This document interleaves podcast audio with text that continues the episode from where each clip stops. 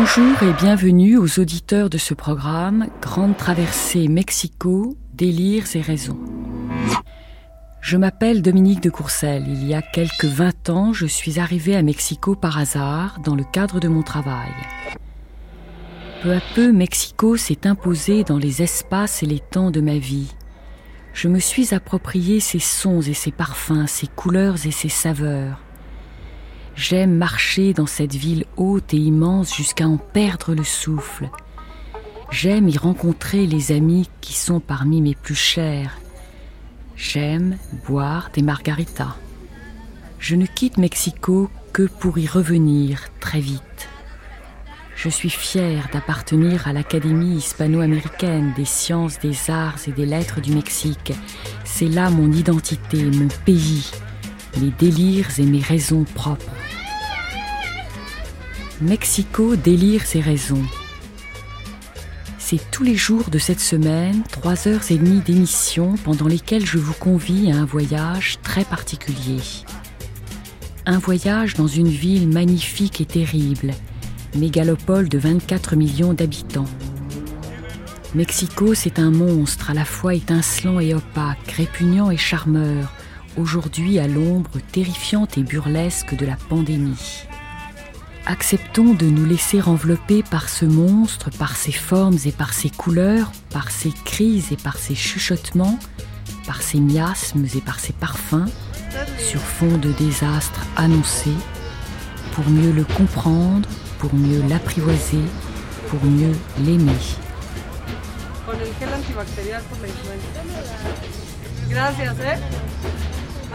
Pendant ces cinq jours, nous allons en décliner cinq épisodes. Lundi, jour de notre arrivée, nous avons visité et observé la ville, ses paradoxes, ses grandeurs et ses détresses. Mardi, c'est le thème de la géopolitique qui nous a retenus. Aujourd'hui, je vous propose Mexico social, entre les palais et les ordures, les fontaines dorées et les eaux noires, la grippe H1N1 et les raptes, les mafias et les anges assassinés, les corruptions et les fidélités. D'abord, de 9h à 10h, une heure de voix et d'éclat du passé, comme des bulles successives de temps, grâce aux archives de l'INA. Puis, de 10h à 11h, une heure de débat, avec Jean-François Boyer, directeur du Monde diplomatique à Mexico, Yvon Lebot, sociologue, directeur de recherche au CNRS, et Lisbeth Sagols, professeure de bioéthique à la Université nationale de Mexico. Ensuite, de 11h à 12h, nous retrouverons dans la ville de Mexico Carlos McCaben, professeur à l'Instituto Tecnológico Autónomo de Mexico, et nous écouterons Juan Francisco Urusti, cinéaste, Marie-Claude Rodriguez, Daci Gutiérrez, tout en dialoguant au hasard des rues et des quartiers les plus divers avec des personnes du quartier de la Condesa ou du centre de traitement des ordures de Chimalhuacan. Enfin, de midi à midi et demi, Raphaël Barraras, célèbre caricaturiste plus connu sous le nom de Elphys Gone, le fouineur, nous invitera à le rencontrer dans sa maison.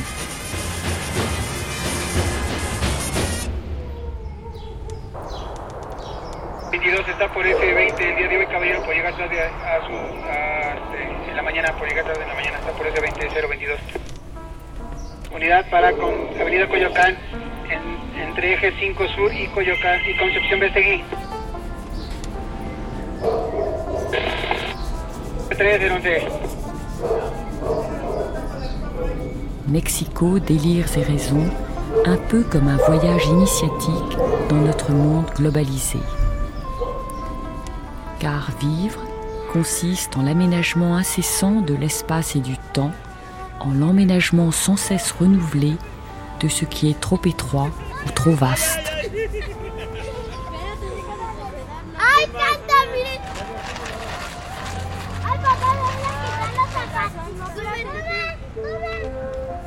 Et maintenant, les archives sur le thème de la question sociale jusqu'à 10 heures.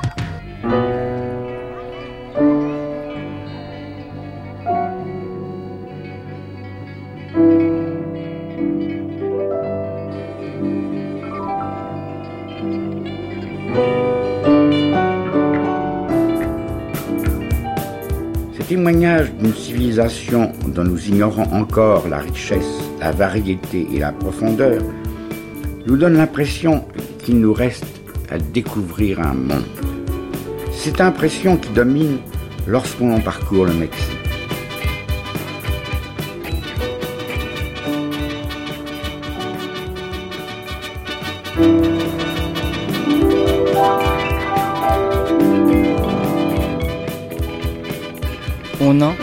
2, 3, 4, 5, 6, 7, 8, 9, 10, 0.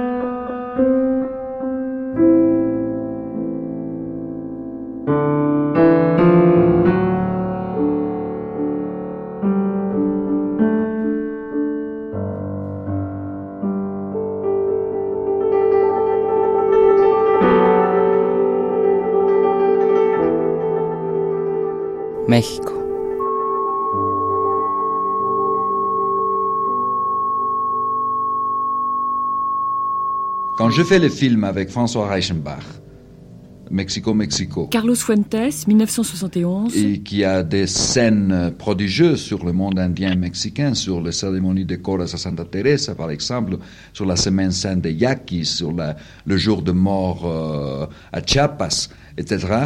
Les euh, Mexicains qui ont vu ce film à Paris, par exemple, un député mexicain, euh, leader du syndicat des, cinématographistes chez nous, il a poussé un cri. Il a dit c'est un film dénigrant pour le Mexique. Il nous peint comme des sauvages. Ça n'existe pas. Le Mexique est un pays progressiste, industrialisé. Tout le monde porte des chaussures. Tout le monde a une voiture. Tout le monde a un réfrigérateur. C'est-à-dire, il, veut oublier ce monde. Il veut pas se souvenir que ce monde existe, n'est-ce pas? Ils sont tout à fait aliénés dans une certaine idée du progrès occidental, européen, nord-américain et il ne veut pas voir que chez nous, quand même, il existe l'alternative du monde sacré, ce qui est très important. Vous savez, il y a une situation paradoxale. Nous avons dépensé 300 millions pour construire un magnifique muséum pour garder tous les trésors de l'art ancien. C'est vrai, il est très beau.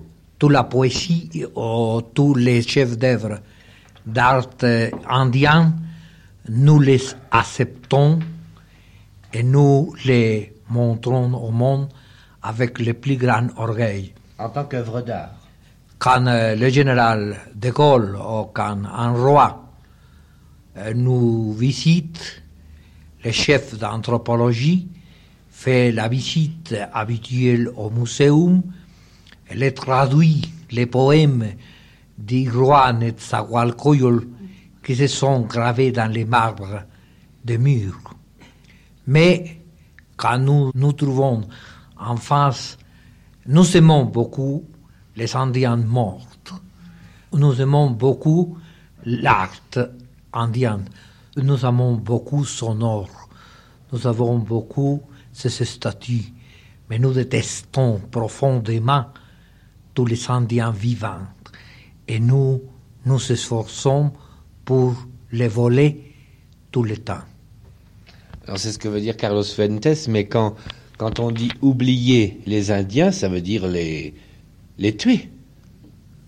Les oublier, finalement, ça, ça veut dire souhaiter leur fin. Ah oui, euh, le, le, Mexique bourgeois, le Mexique officiel, finalement, voudrait la disparition totale de ce monde, que ce monde reste comme un souvenir dans les musées, comme dit Fernando. Guadalupe Rivera, 1972. Nous avons la très grande joie au cœur de Mexico de rencontrer Madame Guadalupe Rivera, qui est une éminente économiste puisqu'elle est la directrice de la planification économique et sociale de la ville de Mexico. Madame, vous êtes aussi la fille du grand peintre Diego Rivera et euh, comme votre père, vous aimez et vous pratiquez la politique. Oui, monsieur, je suis très heureuse parce que je pense que c'est le plus grand héritage que j'ai reçu de mon père. C'est l'amour pour mes pays, pour les problèmes sociaux et pour la politique en général. Il y a 20 ans, il y avait un million et demi d'habitants à Mexico et aujourd'hui, il y en a 8 millions. Oui. Alors, C'est vrai, oui. alors quel problème est-ce que cela vous pose? Principalement, c'est migrations de tous les, les paysans qui viennent pour chercher ici le travail, de la sécurité, de la culture et de l'éducation. Nous avons une migration pendant 10 ans, de 1960 à 1970, de demi-million d'habitants. Madame, j'aimerais vous parler des problèmes de la femme au Mexique. Quelles sont les situations que la femme mexicaine peut exercer? Et nous avons euh, presque une égalité totale dans tous les endroits. Nous avons seulement une différence, une, certaine euh, euh, possibilité de travailler, par exemple, dans les mineries, dans les aciéries, et puis de travailler pour l'industrie extractive, par exemple, dans l'industrie du pétrole ou de l'industrie électrique, et toute cette industrie qui sont mentionnées comme euh, dangereuse. Et les salaires, les salaires sont égaux avec ceux des hommes? Et oui, certainement, les salaires sont égaux. Quels sont les problèmes de la femme mexicaine aujourd'hui? Pour moi, le principal problème, c'est le machisme des hommes. Qu'est-ce que c'est que le machisme? Bien, c'est tout un de formation mentale, je crois, euh, que les hommes ont pensé qu'ils sont tous dans le monde, qu'il n'y a pas de possibilité qu'une femme avoir de l'intelligence, de la connaissance, de, la culture. Que toutes les bonnes choses que le bon Dieu a données dans la, terre, c'est donné seulement à les hommes, pas à la femme. Que la femme, c'est seulement un instrument pour le plaisir, c'est un objet pour l'user. Un dicton qui c'est très mexicain et très, très descriptif. On dit que, que la femme est comme euh, une arme de feu, que, un rifle, je ne sais pas comment ça dit ça. Oui, oui, un Ouais, rifle, une arme à un feu. rifle, un rifle, qu'on de, de avoir à la, à la maison euh, tout le temps euh, chargé, c'est-à-dire enceinte, oui, chargé, c'est enceinte, dans cinq coins de la pièce. C'est ça la mentalité. À Mexico, le calme le plus complet a régné la nuit dernière après les incidents sanglants de mercredi soir. Jacques Chabot. Oui, mais le bilan de ces incidents est lourd. 40 morts au moins et plus de 100 blessés, dont certains sont dans un état grave. La thèse d'une provocation semble se confirmer. Des armes, dont plusieurs de fabrication soviétique, ont été saisies. Il semble que 1968 est président de la République mexicaine, M. Gustavo Díaz Ordaz. Alors le mouvement étudiant mexicain de 1968 marque bien la protestation des classes moyennes urbaines contre les excès du groupe dirigeant au pouvoir. Des excès de type économique, politique, mais en particulier de type politique. Et les étudiants, avec les classes moyennes, revendiquent les libertés démocratiques, comme la liberté d'expression. Le 2 octobre 1968, le président ordonne à l'armée de tirer sur les étudiants réunis sur la place des Trois Cultures à Tlatelolco. Le mouvement étudi- étudiant avait un caractère strictement démocratique et après la répression gouvernementale. Je crois que pour tous les étudiants et les peuples jeunes du pays, le mouvement de 1968 eh, c'est une expérience très formidable pour connaître les structures politiques et le système répressif de l'État mexicain. Et sont les classes moyennes qui ont senti la répression. La répression, c'est systématique sur les paysans et sur les mouvements ouvriers. Vous voulez dire que cette répression sur euh, euh, les paysans et les ouvriers est une répression qui date de toujours? Il y a eu bien sûr une répression une per- euh, continuelle depuis très longtemps, mais c'était un peu, enfin le gouvernement avait un peu caché cette euh, répression. Si vous voulez, l'importance, enfin une des très grandes importances du, mouvement de 68, c'est surtout qu'il a fait très évident cette euh, répression qui est forme partie structurelle du, gouvernement, même interna- internationalement, ce qui est très important euh, d'après la politique internationale du Mexique. Ça, ça fait très évident, si vous voulez, la politique soi-disant pacifiste du gouvernement mexicain, parce que tout le monde s'est rendu compte de la véritable situation. Euh, mais je crois que c'était très important de poser à ce moment-là des revendications nettement démocratiques, parce que, à différent de ce qui se passe euh, dans des autres pays, par exemple euh, en France, n'est-ce pas, euh, le Mexique euh, n'est pas vécu d'une façon pleine le régime démocratique bourgeois. C'est-à-dire pour nous, c'est encore un objectif à conquérir, n'est-ce pas? Une autre chose que je crois que c'est intéressant à souligner du mouvement de 68, c'était la capacité d'organisation presque instantanée qu'ont manifesté les étudiants mexicains. Tout de suite, ils se sont organisés euh, par école et puis en mettant en place organismes de représentation euh, très démocratiques, n'est-ce pas? Et aussi, ils se sont organisés en petits groupes, les brigades qui euh, parcouraient la ville en euh, tâchant de convaincre différentes couches de la population de la validité et de la justification de ces revendications. Dans, dans, la pratique, ce point m'intéresse. Comment s'y prenait-il pour entrer en contact avec certaines couches de la population? Bon, je crois qu'ils ils allaient d'abord à certains quartiers ouvriers et très populaires, n'est-ce pas? Ils tâchaient d'organiser euh, des petites euh, meetings, des petites réunions éclairs, n'est-ce pas? Il a distribué des tracts chez la population et même il se réunissait, il tâchait d'organiser euh, à la population des quartiers, n'est-ce pas, dans des différentes maisons et faire des discussions, convaincre, enfin politiser, faire un travail de politisation et d'idéologisation de la population, n'est-ce pas? Politiquement, je crois qu'on doit dire que c'était très petit dans euh, l'ensemble, n'est-ce pas? Proprement chez la population euh, ouvrière de la ville, je crois qu'en général, euh, la capacité de pénétration, disons, du mouvement des étudiants a été en général euh, très limitée, vraiment. Les étudiants mexicains tâchaient de suivre euh, les modèles français, n'est-ce pas, de lier, de mobiliser à la classe ouvrière, mais je crois que ça a été impossible euh, à Mexique et on peut parler largement là-dessus, n'est-ce pas? Je crois qu'il y a toute une tradition du mouvement ouvrier mexicain, n'est-ce pas? Et, euh, La façon d'être des organisations ouvrières, etc., qui ont empêché une pénétration vraiment effective des étudiants chez les ouvriers.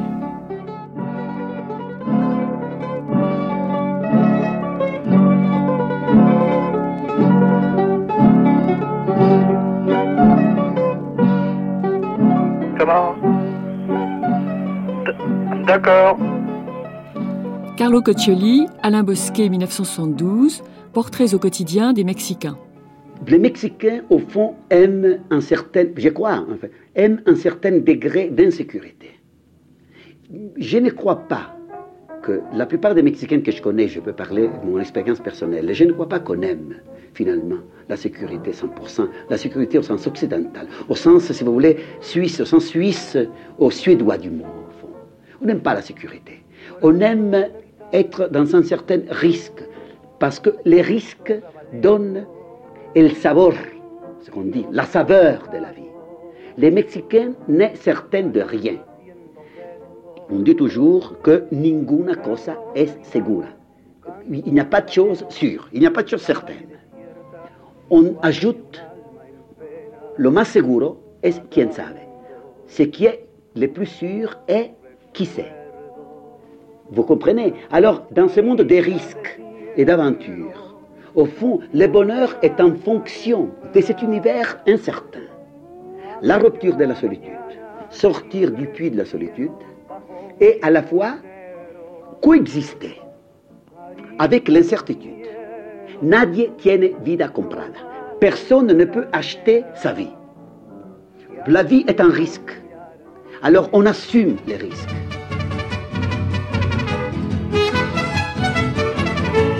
De Altamira, Tamaulipas, traigo esta alegre canción y al son del viejo violín y caranas canto yo.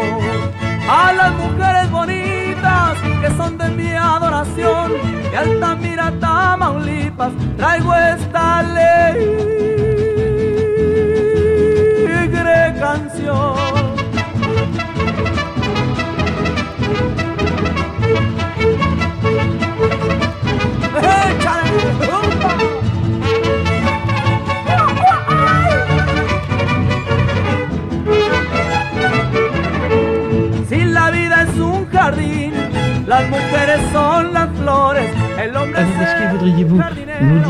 De l'homme mexicain dans la rue Oui, d'abord j'ai toujours l'impression que le Mexicain est dans la rue.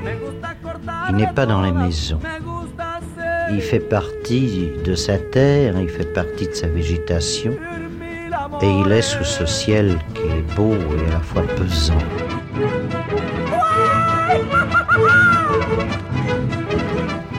Il y a l'homme euh, dans Mexico, dans les grands centres, celui-là est, disons, européen. C'est l'homme des faubourgs qui m'intéresse, c'est-à-dire celui qui va au marché, qui n'est ni tout à fait dans la capitale, ni tout à fait à la campagne, et on a l'impression qu'il est perdu, euh, que sous le poncho, sous ses draperies, il y a euh, une tristesse, une très grande tristesse, qui n'est pas comme la tristesse des Castilles, ni comme la tristesse euh, andalouse quelquefois, ni non plus portugaise.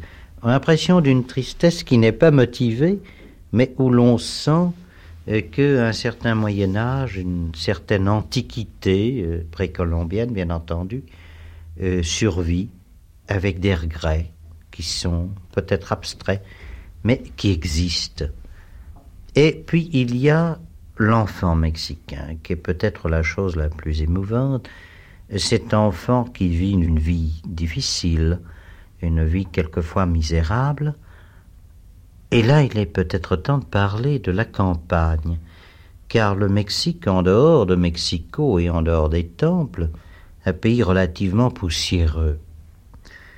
Je me souviens de scènes très extraordinaires, allant en voiture, ce qui ne se fait guère, de Mexico au Guatemala par la panaméricaine, qui existe sur la carte, mais qui est au fond un grand sentier poussiéreux. Et dans ce désert de poussière, chez Sainte-Marie de la Mer, euh, ce n'est pas mieux, et ça dure plus de 1000 kilomètres, euh, tout à coup il y a euh, un point d'eau. Et le point d'eau signifie quelques arbres, une église espagnole souvent du 18e, du 17e, très belle, et un enfant qui est sur la route, misérable, et qui a sur lui un ananas immense. Cet ananas le fait pencher car il le tend pour le vendre aux touristes, dans l'espoir que l'auto va s'arrêter et qu'il aura deux pesos ou trois pour cet ananas qui pèse facilement 4 kilos. Et pour l'enfant chétif, c'est évidemment, c'est à la fois un espoir et c'est un peu comme dans Buñuel, dans Nazarine, on voit très bien l'hostie ananas, n'est-ce pas? Mais c'est tout à fait ça. L'ananas, c'est la richesse c'est aussi le labeur et c'est une sorte d'hostie. Et alors il y a justement qu'on se trouve dans un monde où on a l'impression que les valeurs sont différentes. Mais je vous dis ça peut-être parce que euh, je suis assez conscient de ce que c'est que ce passé précolombien, et peut-être est-ce une vue de l'esprit.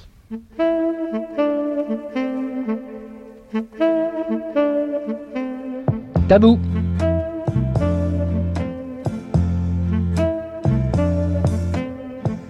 Tabou, c'est le magazine des journalistes et des techniciens de Radio France.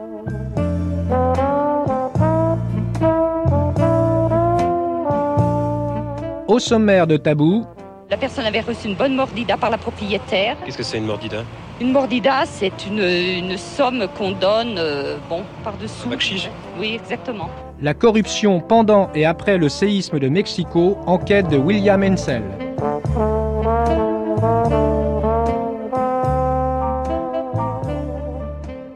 Retour à Mexico où nous allons fouiner un peu dans les arrière-plans de la fameuse Coupe du Monde de football. Pour ça, il faut remonter au 21 septembre dernier, à 6 heures du matin.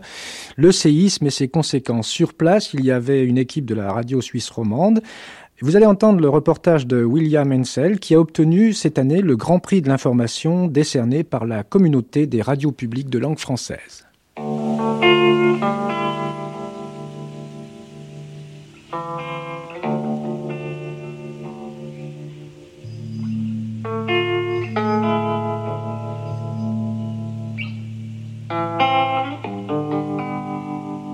Les destructions énormes qu'a souffert le centre de la ville se doivent au sol argileux de la plaine lacustre de Mexico.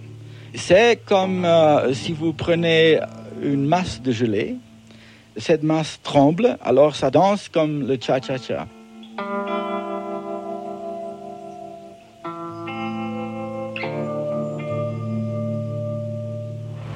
Vous vivez dans cette rue même Oui, oui, bien sûr. C'était impressionnant. Quand on était vers la fenêtre, on avait l'impression de, de tomber en arrière. Enfin, bon, l'immeuble penchait déjà. Euh, il paraît qu'il y avait un inspecteur qui avait visité cet immeuble et qui avait dit euh, bon ben on- cet immeuble ne doit pas être habité. Mais bon, la personne avait reçu une bonne mordida par la propriétaire. Qu'est-ce que c'est une mordida? Une mordida, c'est une, une somme qu'on donne euh, bon par-dessous. Bakchich Oui, exactement. Vous avez le sentiment que les bakchiches, les mordidas, comme vous dites, la corruption, c'est loin d'être étranger à, à tout ce qu'on voit ici dans le quartier Oui, oui, exactement.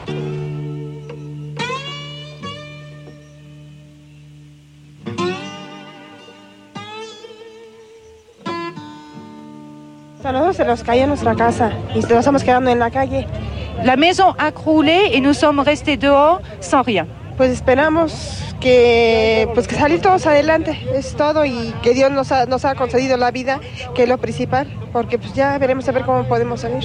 Dieu nous a accordé la vie et il espère pouvoir continuer sa propre vie avec sa famille et voir qui va l'aider.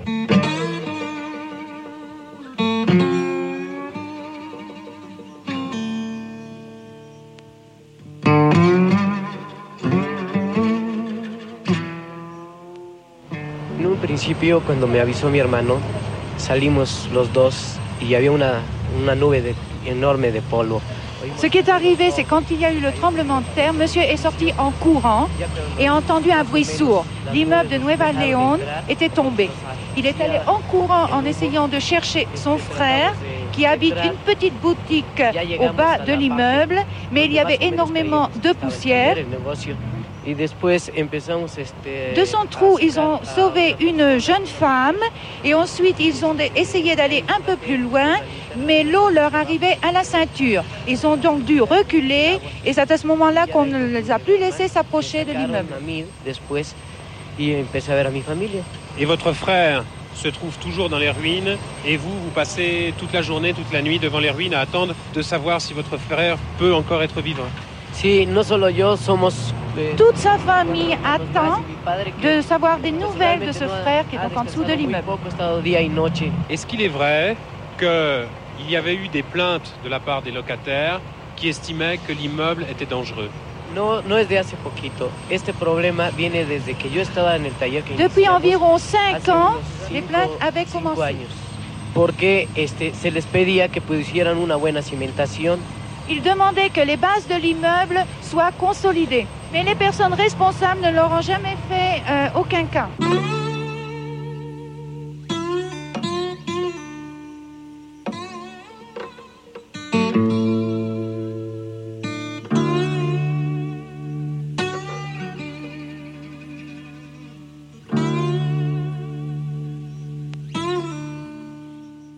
Il y a un mot en mexicain, la mordida. La mordida, c'est un rôle dans le tremblement de terre que l'on vient de vivre? Je suis sûr que ça a aussi un rôle, certainement, certainement. Euh, On veut construire un bâtiment et les, codes demandent que vous mettez beaucoup de fer et beaucoup de ciment parce que c'est, euh, un équilibre mathématique. hein. Sinon, ça claque. Il faut que le contrôle de la construction soit excellent. Et ça n'a pas été toujours le cas. Imaginons un scénario, le gouvernement me donne euh, 10 millions de dollars pour construire un immeuble de 40 étages. J'en mets 3 millions de côté, quelque part dans ma poche, et avec les 7 millions restants, je construis en ne respectant pas les normes. C'est un scénario possible à Mexico? Absolument possible. Oh oui, certainement. Vous êtes géologue de la ville, vous le savez, tout le monde le sait. Pourquoi c'est encore possible? Contrôler un pays qui tout à coup est devenu riche et où l'on sent l'odeur de, pétrole et de dollars, euh, mettez-vous à contrôler tout ça, c'est très difficile. hein.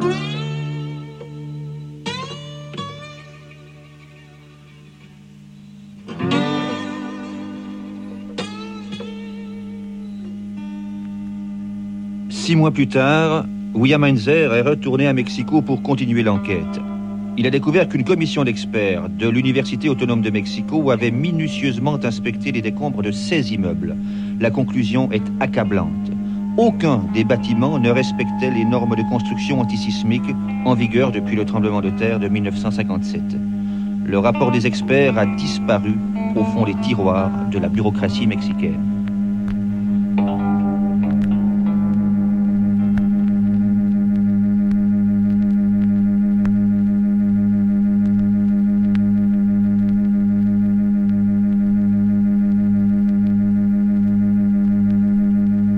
1997, Les Voix du Silence avec Antoine Spire, Maurice Najman, Fernando Matamoros, Jacques Assoun.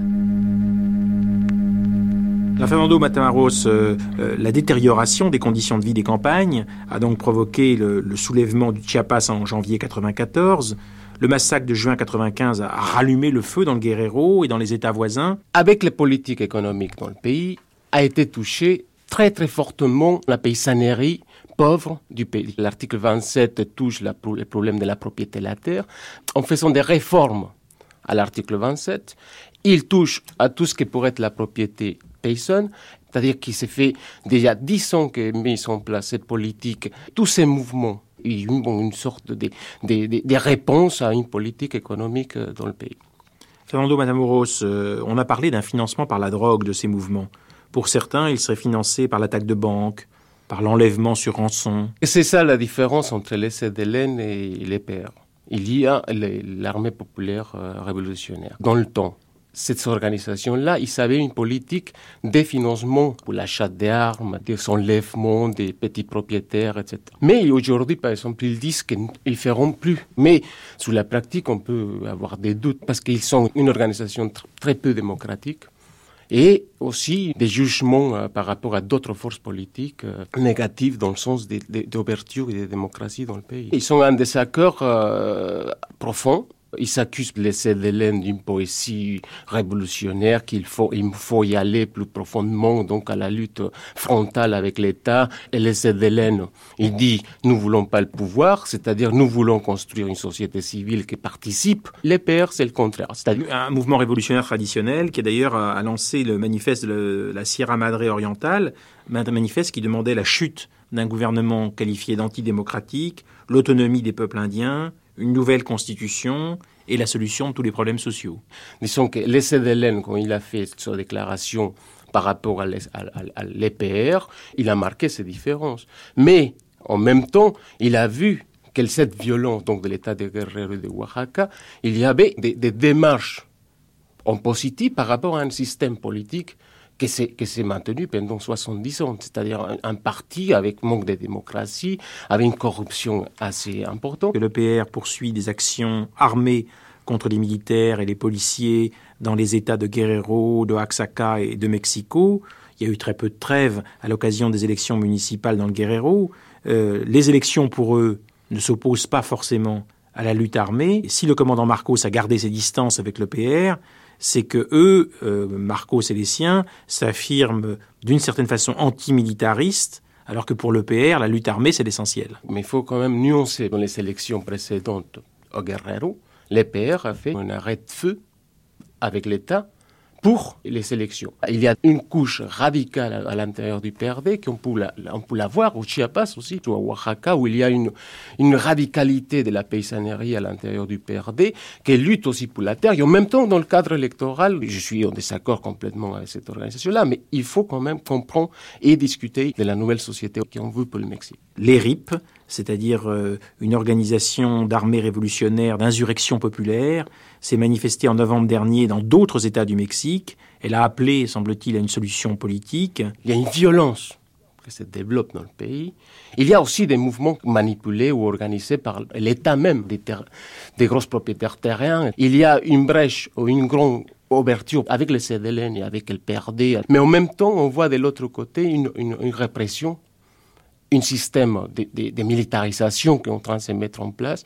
La police, par exemple, il y a des formations de lutte antiterroriste. Donc il y a une politique délibérée disons, à l'intérieur de l'État, de maintenir cette violence. Les PR et les, les ZLN, on peut penser qu'existe pas un dialogue direct organisationnel, mais il faut dire qu'il y a une, une, sorte de dire basta à la violence institutionnalisée dans le pays. L'État de Oaxaca connaît une crise économique misère extrême et grande disparité entre riches et pauvres. L'État de Tabasco, il y a eu en février 96 un mouvement de résistance civile. C'est un État pétrolier au sud du Mexique.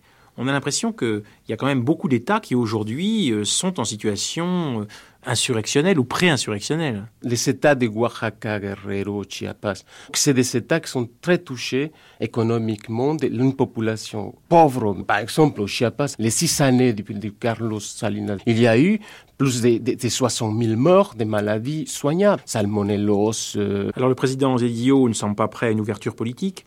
Il semble envisager la répression, euh, la militarisation de la capitale et de tout le pays en serait un signe.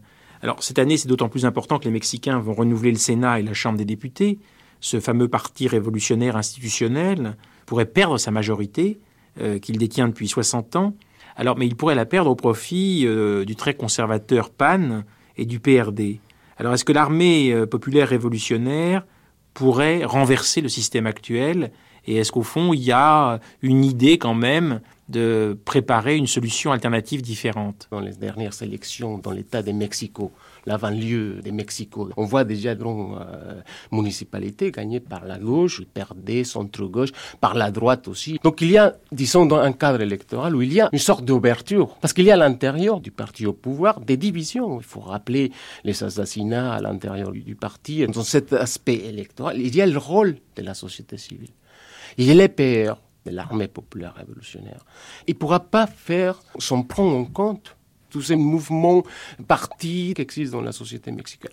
Il faut répondre à, à la source de la violence, le problème de la misère, de répondre économiquement à tous les problèmes du Mexique. La ville de Mexico, selon les sondages, ça pourrait être perdu par les prix. Donc c'est une ville de 20 millions d'habitants. Ça fait un cinquième de la population mexicaine. Vous pensez qu'en fait, euh, le Parti révolutionnaire institutionnel risque de perdre au profit de la droite comme au profit de la gauche? Je pense qu'il per, perdra beaucoup. À la fois au profit de la droite et au profit de la gauche. Tout à fait. Il y a une brèche qui s'est ouverte en 88, et c'est la, la dernière fraude énorme dans ce pays-là. Pourquoi? Parce qu'il y a des mobilisations, des luttes contre la fraude, mais aussi la droite qui a lutté aussi pour ouvrir cet espace démocratique. Depuis 88, il y a eu au Mexique 421 assassinats de militants de gauche. Le Mexique n'est plus une dictature pourtant, mais on peut dire qu'il n'est pas non plus une démocratie. Absolument. Euh, Marcos a pris le 1er janvier 94 les, les grandes villes de l'État, il a pris les armes pour se défendre, et après le cessez-le-feu gouvernemental du 12 janvier, il y avait eu l'ouverture d'un dialogue une prise de conscience pour Marcos et ses camarades de la nécessité de sortir euh, d'une sorte d'ethnicisme sans doute, de nationaliser les enjeux, de mettre en question les structures du régime. Est-ce qu'on peut dire qu'aujourd'hui, euh, c'est un peu une force qui a évolué, qui est sortie de l'ethnicisme pour aller vers une conception plus révolutionnaire, entre guillemets? Il y a une évolution. D'ailleurs, Marcos et ses amis parlent même de néo-zapatisme, et on va bientôt parler d'un post-zapatisme. Il y a une évolution à la fois de la pratique et de la doctrine. Après avoir passé dix années isolés du monde, ils ont découvert que la société mexicaine était une société qui avait des associations, des syndicats, des organisations euh, de base, et ils ont dit, voilà, nous, euh, on n'est pas sur une orientation euh, de prise du pouvoir par la lutte armée, on veut ouvrir des espaces de démocratie, et on veut euh, se fondre en quelque sorte dans la société civile mexicaine, d'où les négociations, d'où les accords euh, qui ont été signés, et les tentatives réelles, personne ne les met en doute de la part des apatistes de dire on est prêt même à abandonner donner les armes, les cagoules, etc., si on nous donne le minimum de garanties, comme quoi nous allons être considérés comme une force politique et sociale sérieuse et qu'on va pouvoir avoir des négociations. On refuse la corruption chez les apatistes, on peut dire que dans les villages ça va très loin, alcool et drogue sont interdits, il n'y a pas de gamins qui mendient, il y a une volonté d'ordre, dispensaire, école, église pour la communion du dimanche, une vie simple, sans électricité. Euh, l'alcool est interdit. Il y a une vraie lutte des femmes pour empêcher euh, l'alcool dans les communautés zapatiques, dont il faut rappeler que ce sont des communautés euh, en semi-guerre. Hein, qui sont encerclées par des dizaines de milliers de soldats. Il est vrai que des tas de mesures de la vie quotidienne des communautés sont prises dans des assemblées. Pour la première fois, les enfants et les femmes ont la parole et une voix. Les questions stratégiques essentielles, les, décisions politiques, même s'il y a des fois des semaines et des mois de discussion avant d'aboutir à la position publique, je crois qu'ils en discutent entre eux, qu'ils élaborent une orientation ensemble.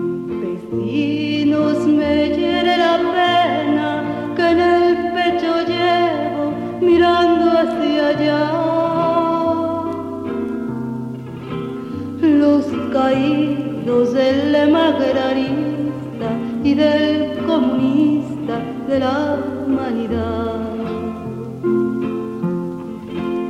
Y que vive Emiliano Zapata, que en el sur se levantó. Ay, ay, ay. Y que fue el primero que por darnos tierra. Les communautés euh, paysannes qui ne sont pas euh, dans les zones euh, zapatistes fonctionnent différemment, sous l'emprise d'ailleurs pour beaucoup d'entre elles des caciques liés au, au, parti dirigeant. Dans les premiers mois, on a été jusqu'à dire 20 000 Indiens et familles qui ont été expulsés des zones et des communautés zapatistes dès lors qu'elles avaient voté euh, l'insurrection et qu'il y avait des minorités qui euh, s'y opposaient. On leur avait dit donc de partir. Il y a eu des cas comme ça, c'est évident. Euh, mais moi-même, j'ai rencontré des familles indigènes qui, au départ, n'avaient pas voté pour l'insurrection et qui ont eu peur, qui sont partis de leur communauté, qui sont allés à la périphérie de San Cristobal, par exemple, végéter dans des conditions d'ailleurs assez difficiles et qui sont revenus dans les zones zapatistes sans que ça pose de problème. Maurice Najman, l'armée mexicaine euh, encercle le Chiapas zapatiste. Alors le prétexte, c'est d'amener des vivres au campement militaire de San Quintin, au-delà du, du, Rio Ezeba. Euh, en fait, euh, c'est observer les zapatistes qui intéressent bien sûr l'armée mexicaine, mais les zapatistes observent aussi... Les, les collègues journalistes euh, du grand hebdomadaire Proceso au Mexique ont réussi à obtenir euh, euh, la lecture d'une centaine de documents du Pentagone euh, qui viennent d'être à leur demande déclassifiés, qui sont les, documents du renseignement militaire américain sur le Chiapas. Bon, alors on y découvre des choses très intéressantes. D'abord une évaluation de la force militaire zapatiste. 5000 hommes armés, bien armés, bien organisés et vraiment comme des poissons dans l'eau. Côté euh, force militaire mexicaine, on nous explique qu'une force spéciale a été euh, constituée pour combattre les zapatistes avec l'armement de forces spéciales les plus modernes, hélicoptères, vision de nuit, etc. Et qu'il y a eu des séances d'entraînement et de coopération avec l'armée guatémaltèque pour pouvoir attaquer les camps zapatistes. Ce qu'en disent Marcos et les autres commandants euh, zapatistes, à peu près la chose suivante. Pour l'instant, disent-ils, c'est un encerclement. On veut nous isoler. On ne s'attend pas à un affrontement central, brutal, frontal. Il euh, euh, y a ici ou là des, des, petits chocs. Il y a eu dans un certain nombre de communautés indigènes, il y a encore quelques semaines, des affrontements. Il euh, y a eu deux morts ici, trois morts là. Bon, mais il n'y a pas l'affrontement de deux armées l'une contre l'autre. Par contre, ils craignent et ils osent le dire, une décapitation du mouvement. Ils savent, et ces documents du Pentagone le prouvent, qu'il y a une force spéciale organisée de commandos qui sont disposés à liquider la direction zapatiste et Marcos lui-même.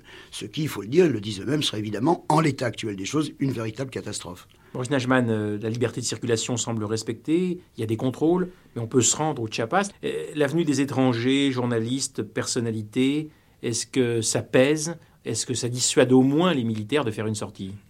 Alors, liberté de circulation, oui. En général, pas toujours, et, et pas toujours de la même manière. 12 observateurs étrangers de plusieurs nationalités ont été expulsés du Mexique pour avoir été euh, surpris euh, à San Cristobal accompagnant une manifestation pacifique réclamant la libération de certains des leurs qui avaient été emprisonnés. On peut y aller, il faut essayer d'y aller. Et ça compte à tel point que les apatistes ont mis en place dans les grandes communautés de ce qu'ils appellent des campements pour la paix, où euh, sont installés là pour une semaine, deux semaines, trois mois, cinq mois, euh, des euh, jeunes, pour la plupart euh, étrangers. Et c'est évident que euh, face à l'armée mexicaine, c'est une protection. Maurice Najman, les, les apatistes euh, ont sans doute profité d'une période d'ingouvernabilité du Mexique provoquée par la corruption de la famille Salinas, la fuite de l'ex-président Salinas, alors, les intellectuels mexicains, Octavio Paz, Carlos Fuentes, par exemple, ont des points de vue très différents sur les zapatistes, mais les prennent au sérieux, en tout cas. Euh, Marcos et ses camarades ont sûrement une originalité, c'est qu'ils prennent les armes, certes, mais pour l'instant gardent les armes au pied et se posent en force nationale sans viser le pouvoir d'État. Euh, cette sympathie générale dont ils euh, bénéficient, à l'intérieur, mais surtout à l'extérieur du Mexique, semble avoir permis aux communautés indiennes du Chiapas de, résister, mais aussi amené euh, les zapatistes à tenir un discours qui est en train de se modifier. Alors vous avez dit discours peut-être plus social, discours peut-être plus inséré dans la réalité mexicaine. Où les zapatistes vont être contraints à la guerre, et je crois qu'ils se défendront, et ils y sont prêts. Ils s'y sont préparés pendant dix ans. Ils resteront pas l'arme au pied. Mais leur volonté, c'est de faire en sorte que s'ouvrent dans l'ensemble du pays des espaces démocratiques pour que la société civile puisse s'auto-organiser et que euh, de nouvelles formes de démocratie politique puissent se développer.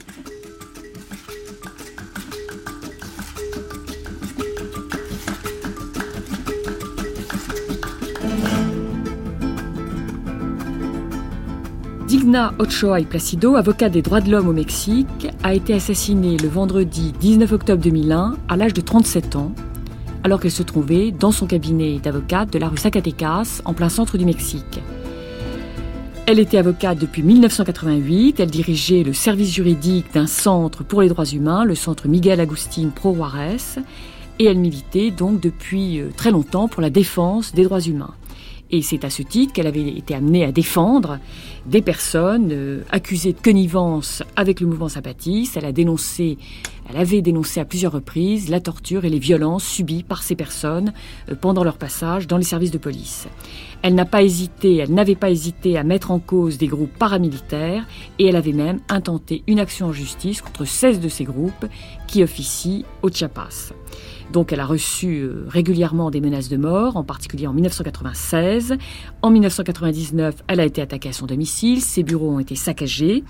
En 2000, elle a reçu euh, des distinctions. En particulier, elle a fait partie des 50 défenseurs des droits de l'homme qui ont été honorés par le président Clinton. Et elle a obtenu des prix hein, par exemple les prix des droits de l'homme Rock et Dalton, d'Amnesty International et du barreau de New York. Donc elle a été assassinée. Les autorités mexicaines se sont bien sûr engagées à mener une enquête euh, efficace, impartiale euh, sur son meurtre, mais euh, cette enquête n'a abouti à aucun résultat sensible. La Commission interaméricaine des droits de l'homme est intervenue pour demander des investigations sérieuses, pour demander que leur propre équipe, sa propre équipe internationale d'experts puisse intervenir, mais aucune mesure concrète n'a été prise en ce sens, et même on continue les autorités continuent à soutenir, ou en tout cas certains continuent à soutenir que euh, Digna Ochoa se serait suicidé. Le maire de la capitale cherche à réduire la délinquance dans sa ville. Certains, notamment du côté du privé, lui proposent le modèle new-yorkais. À Mexico, Patrice Gouy. Le maire de Mexico vient d'embaucher un nouveau collaborateur. Il s'agit ni plus ni moins que de Rodolphe Giuliani, l'ancien maire de New York. On se souvient que grâce à une politique de tolérance zéro, celui-ci était parvenu à réduire de 70% la délinquance new-yorkaise. À la fin de son mandat l'an dernier, Rodolphe Giuliani abandonne la politique et ouvre une société de conseil destinée aux maires des grandes agglomérations. La délinquance et la criminalité sont le problème numéro un de Mexico. L'insécurité est un motif d'angoisse pour la population qui ne croit plus dans sa police ni dans la justice.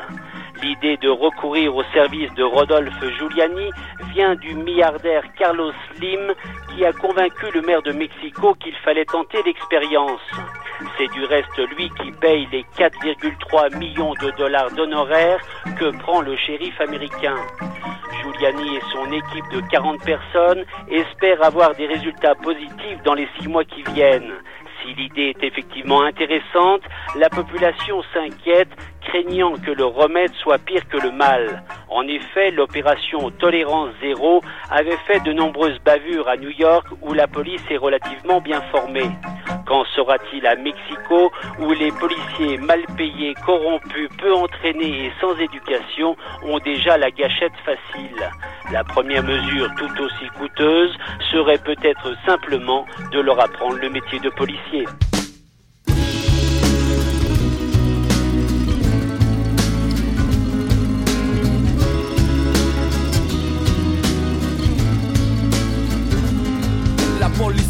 Te está extorsionando.